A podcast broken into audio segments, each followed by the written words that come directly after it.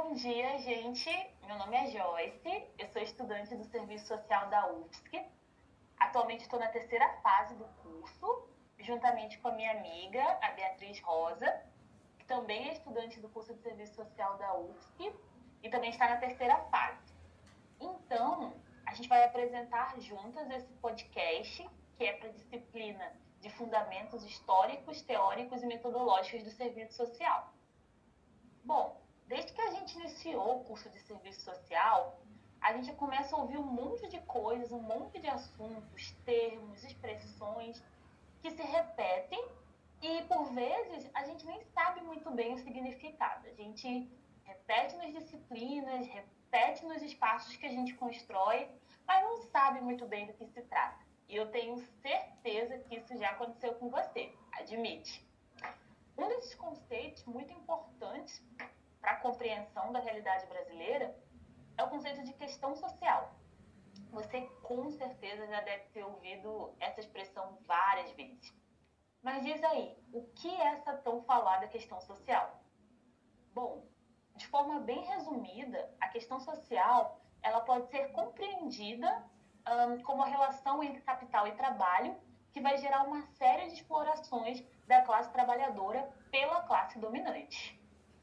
E aí, com isso, a gente vai trazer o nosso primeiro questionamento sobre a nossa profissão. Então, primeiramente, o que é o serviço social? É, o serviço social ele vai surgir como uma prática social que tem como objetivo conciliar a classe trabalhadora juntamente com a ordem capitalista. E aí a gente tem uma autora chamada Maria Lúcia, que ela vai contar um pouquinho que a nossa profissão ela surge juntamente com a organização, com a sociedade de organização da caridade, devido à burguesia, à igreja e ao Estado. E aí com isso a gente tem é, alguns protagonistas, digamos assim, do serviço social, que compõem entre quatro elementos, que é o Estado, a burguesia, proletários e a igreja. Mas o que são essas quatro coisas, esses quatro elementos que são tão importantes para a nossa profissão? É, o Estado, primeiramente, é a composição que ela vai representar as classes dominantes e protege, através das leis, essa classe conhecida como a famosa burguesia. E aí, o que é a burguesia? A burguesia são os proprietários dos meios de produção que vai explorar a classe trabalhadora e vai concentrar a riqueza, que é esse resultado do, do trabalho dos trabalhadores. E aí o que são esses trabalhadores? Eles são os proletários, que eles vão vender a sua força de trabalho e, enfim, né, é gente como a gente. E o que, que é a igreja?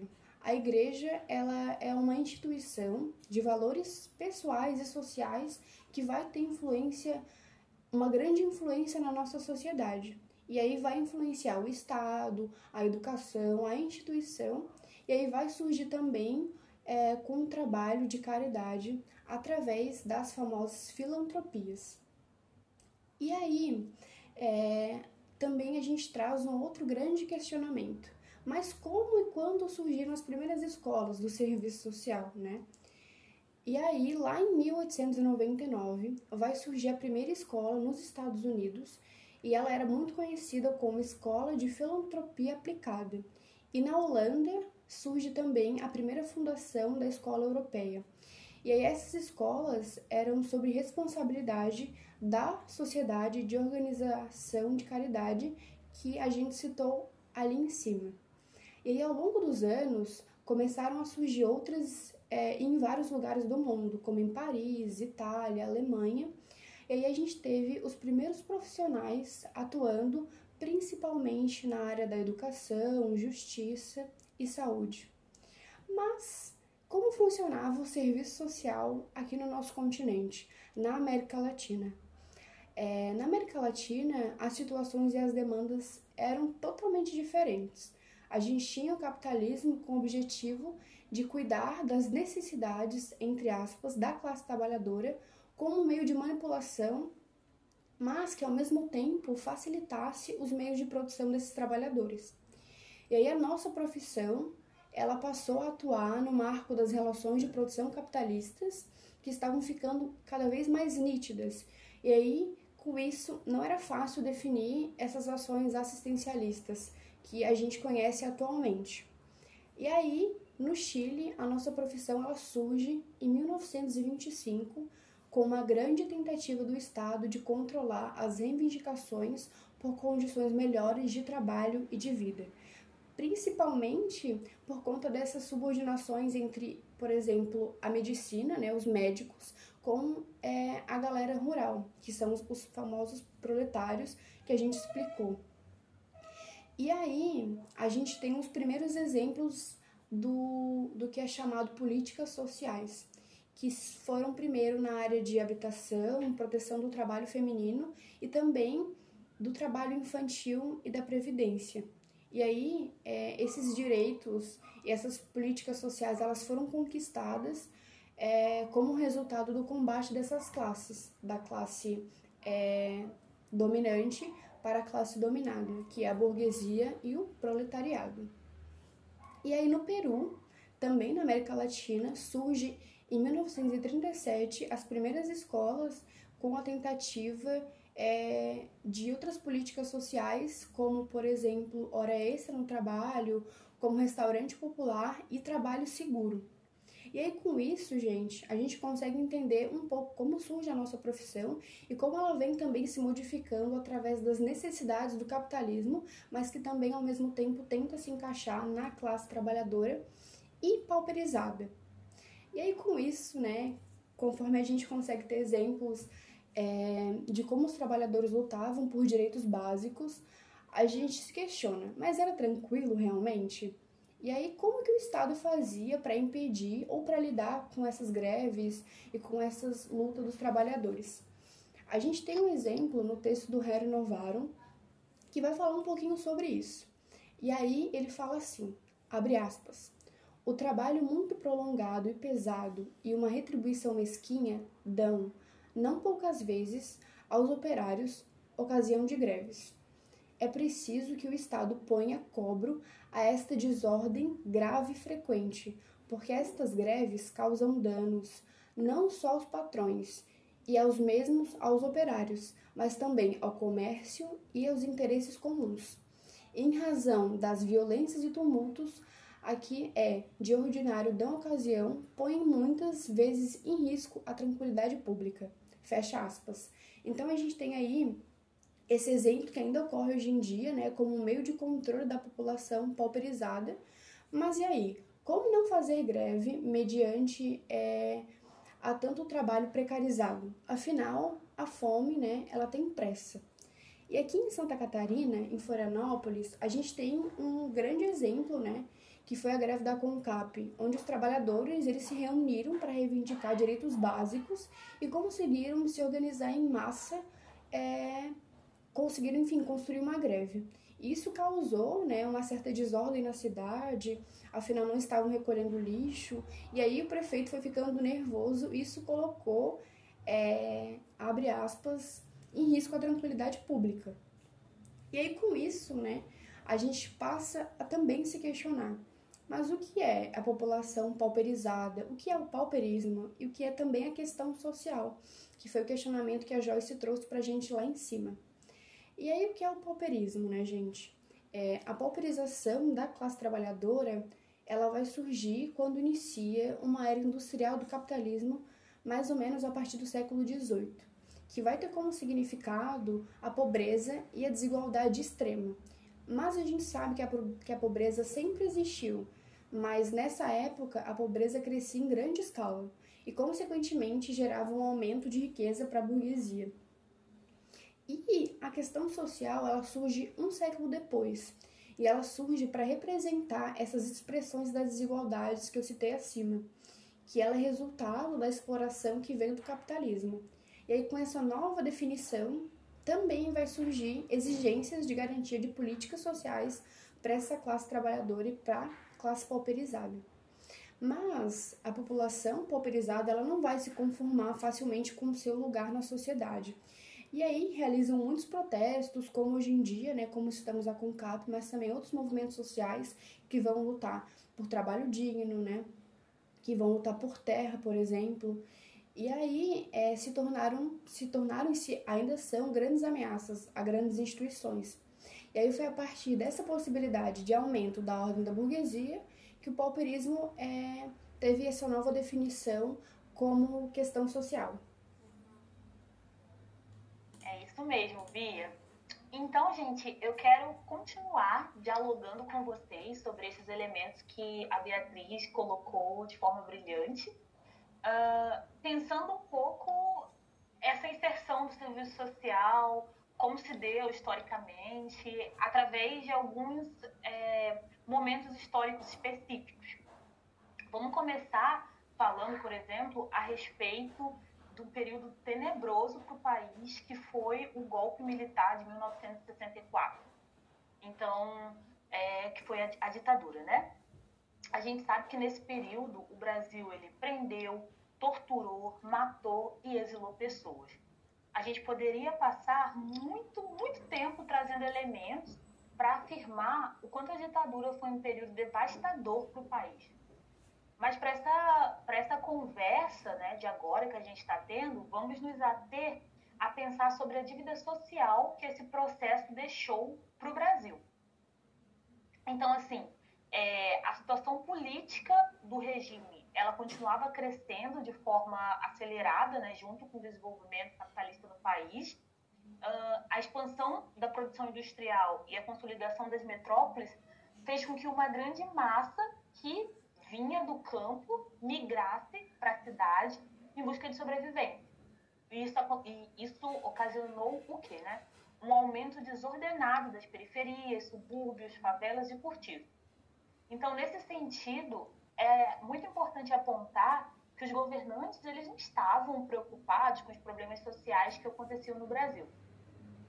Antes, as ações da polícia, elas eram é, da, da política, né, elas eram voltadas para manter o sistema repressivo, buscando sempre cercar e calar a classe trabalhadora. Isso é relacionado às lutas por melhores condições de trabalho, renda, enfim, como a Bia já havia falado desse movimento é, de, de indignação por conta dos trabalhadores devido às, às péssimas condições que estavam colocadas. Então, no período da ditadura militar, isso também era presente. O serviço social também teve ali uma, uma, uma participação. Inclusive, nós gostaríamos de compartilhar com vocês um relato bem interessante é, sobre para tentar, de certa forma, materializar como era o serviço social nesse período, que é um depoimento da assistente social Maria Lúcia de Souza. Ela deu esse depoimento para o Conselho Federal de Serviço Social Está na revista é, Especialidades, é uma revista online, depois vocês conseguem encontrar. E apenas um trechinho que ela vai falar assim, é, que trabalhava no Serviço Social de Orientação Rural de Alagoas. Ela foi presa em 1968 e foi acusada de cometer crimes de natureza política e também por subversão. Após sair da prisão, foi privada de exercer a profissão de assistente social durante os, os 11 anos que viveu na clandestinidade. Então, só um parêntese aqui, né, gente? Imagine quantos dos nossos companheiros e companheiras aí de luta já, já estariam na prisão, é, enfim, por suas manifestações políticas, por suas colocações, caso estivéssemos numa ditadura. E a gente precisa ficar bem atentos para que a história não se repita, né? Continuando, então. É, como vocês puderam perceber, não foi nada fácil para a categoria profissional vivenciar esse período. Mas também é, não podemos pensar que com o fim da ditadura e todo o movimento de redemocratização, o serviço social passou a ter respostas para todas as contradições da sociedade. E se vocês querem saber de uma coisa, até hoje não temos todas essas respostas, né? Então, pensando um pouquinho sobre esse, é, esse período da redemocratização do serviço social, a gente também quer trazer alguns elementos importantes. Né? Uh, a gente quer citar que esse foi um período fundamental para o serviço social no Brasil, que há 41 anos, no dia 19 de setembro de 1979, em São Paulo, teve o terceiro CBAs, conhecido, que ficou conhecido como Congresso da Virada. A gente estuda, a gente ouve falar sobre isso, os professores sempre trazem relatos, depoimentos, enfim.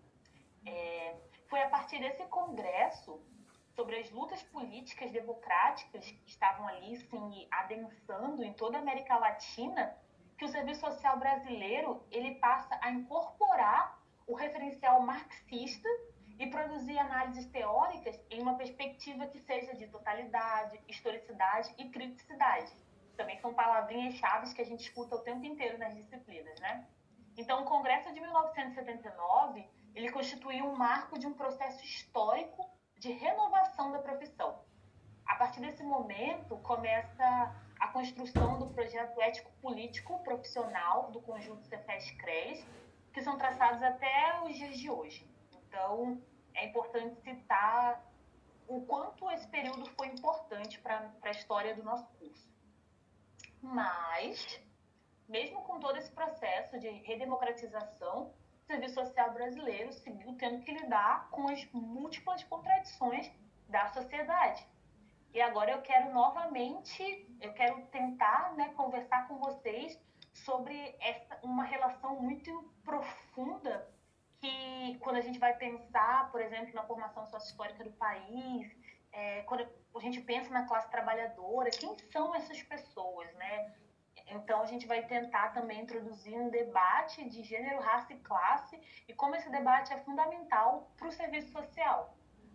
Então a gente quer retomar aqui que na década de 30 os negros eles seguiram à margem da sociedade, eles não tiveram uma inserção social que de fato permitissem uma mobilidade social, né? Um, um autor muito interessante, Clóvis Moura, ele fala sobre isso, sobre essa questão de que não foi permitido ao negro ter essa mobilidade dentro da sociedade.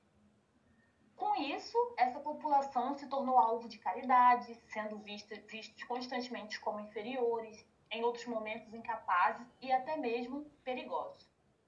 E aí a gente pode se perguntar, né? Onde fica o serviço social no meio disso tudo? O serviço social, ele reproduzia exatamente as ideias da classe dominante. Porque a gente tem que entender que é, é sobre uma sociedade, é sobre uma estrutura. E o serviço social não está fora disso. Então, é, o serviço social da época seguia práticas eugenistas e foi totalmente afetado pelo mito da democracia racial. Vamos falar mais sobre isso. E, é, e, essa, e esse mito, né, ele assombrou e ainda assombra o Brasil com a falsa ideia de harmonia entre as raças. Então, a gente quer dar um pouco de atenção a esse tópico da democracia racial.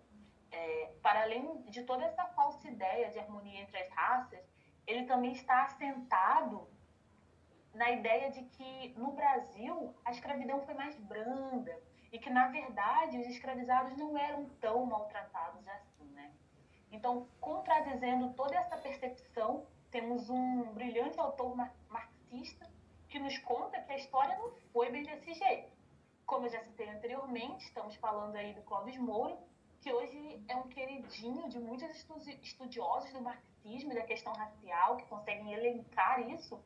Um, mas que ele também já foi muito criticado, até mesmo nos, nos meios dos estudiosos do marxismo, justamente por trazer as particularidades da questão racial no Brasil no modo de produção capitalista. Então, vale muito a pena conhecer o Clóvis Moura, estudar a obra dele. Clóvis Moura, ele vai dizer para a gente que longe de se manter apassivados, os escravizados, eles protagonizaram diversas formas de resistência e que nunca existiu uma docilidade por parte deles.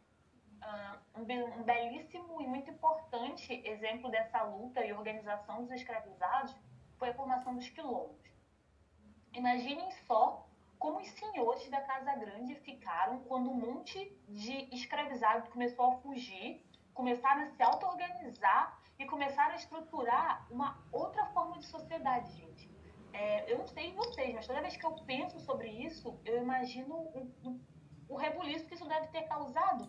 Porque o escravizado, aquele sujeito que era visto como mercadoria, de repente começa a ter esse movimento de se auto-organizar, lembrando que ali eles estavam inseridos com outros escravizados que vinham de lugares diferentes, porque essa foi uma da, das estratégias dos senhores, para que eles não se rebelassem colocavam escravizados que vinham de regiões diferentes, que tinham dificuldade de se comunicar na mesma língua, que tinham conhecimentos diferentes, então, não, na, na perspectiva deles, do, dos senhores, eles não iam ter tanta facilidade de se entrosar e conseguir criar uma resistência. Mas ainda assim, eles conseguiram fazer esse movimento de aquilombamento. Sinistro, né? Então, o Clóvis Moura ele ainda fala pra gente, é, em diferentes textos, né, o autor ele vai enfatizar que a formação dos quilombos ele era um risco à ordem escravocrata, porque colocava em evidência a possibilidade de, de desenvolvimento de uma estrutura social alternativa. Então, assim, os, os escravizados estavam indo para um outro lugar, propor outra coisa, onde eles eram sujeitos livres, eles não estavam mais vivendo sob o jugo da escravidão. Pense na, na potência que era isso para aquele período, né? Então, essa ideia de passividade dos escravizados foi socialmente construída, logicamente, para atender aos interesses de uma classe, que vocês devem saber muito bem quem são, porque são os mesmos que seguem nos oprimindo. É... Então, finalizamos essa parte com uma importante indagação da autora Renata Gonçalves, que, enfim, né, expõe brilhantemente também no, no artigo dela, que diz assim: porque o serviço social ainda guarda reticências em perceber que a questão racial é nuclear à questão social.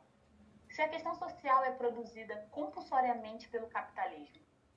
Então, qual a nossa dificuldade em compreender que a questão racial e seu mais grave subproduto, que é o racismo, fazem parte das relações que impulsionam e dinamizam a sociedade burguesa? Então, essa é uma pergunta que a gente é, deixa para todo mundo que está ouvindo refletir e levar, enfim, depois que estiver formado, para os seus campos de atuação, enfim, porque trata de, um, de algo muito importante é, para a nossa profissão. Então, a classe dominante sempre enxergou os negros e pobres da sociedade com muita truculência até mesmo nos atendimentos prestados pelos assistentes sociais, agora já tentando trazer para uma questão mais contemporânea, né? Era perceptível que o racismo presente na sociedade também permeava esses atendimentos. E aí, com tudo isso que a Joyce trouxe, a gente trouxe um exemplo bem perto de nós, aqui em Santa Catarina, que é o exemplo da Maria das Graças, conhecido como Gracinha. Ela é uma mulher quilombola, negra e analfabeta, que ela reside na comunidade remanescente Quilombo Santa Cruz, da Toca, é, lá em Paulo Lopes. Em 2014, dois oficiais, juntamente com um assistente social, chegaram na casa da Gracinha com o pretexto de que levaria suas filhas ao posto de saúde apenas para fazer exames periódicos, né? E em seguida, elas foram levadas para um abrigo onde a mãe, consequentemente, não conseguiu mais ver as suas filhas. E aí, é, essa assistente social ela faz um relatório fazendo com que Gracinha não tenha mais acesso às suas filhas, é, com a grande desculpa de que a terra onde Gracinha morava não era demarcada e nem era intitulada. E também que a Gracinha nem era autodeclarada. Então, é, ela é uma mulher quilombola que já morava na Toca da Santa Cruz e já estavam subjugando a vida privada dela e a capacidade de cuidado com as próprias crianças. E aí, num curto período, entre 2014 e 2016, já havia tido 15 audiências, segundo é, a reportagem do site é, Catarinas. Esse caso ele é acompanhado e questionado pelo MNU, que é o Movimento Unificado, e segundo o próprio MNU, a gente é, consegue enxergar que é um caso de racismo e seletividade. Então, com esse caso da Gracinha, a gente consegue analisar o quão grave o racismo era na nossa profissão, ao ponto de um relatório conseguir ajudar e fazer com que uma profissional consiga mexer com a vida de uma mulher negra quilombola. Mas, obviamente, a gente nunca age sozinho, como a Joyce já trouxe. A gente sempre tem o aval da burguesia e o aval da justiça para que a gente é, tenha o poder de construir ou fazer tais ações. Exatamente, Bia. Então, pessoal, é, isso é um pouco do que a gente gostaria de sintetizar para o nosso podcast. São muitos elementos, são textos riquíssimos mas a gente tentou elencar aqui algumas discussões importantes de forma bem introdutória, mas para facilitar também a compreensão de quem nos escuta. Muito obrigado e tenham um bom dia. E é isso, seguimos em luta.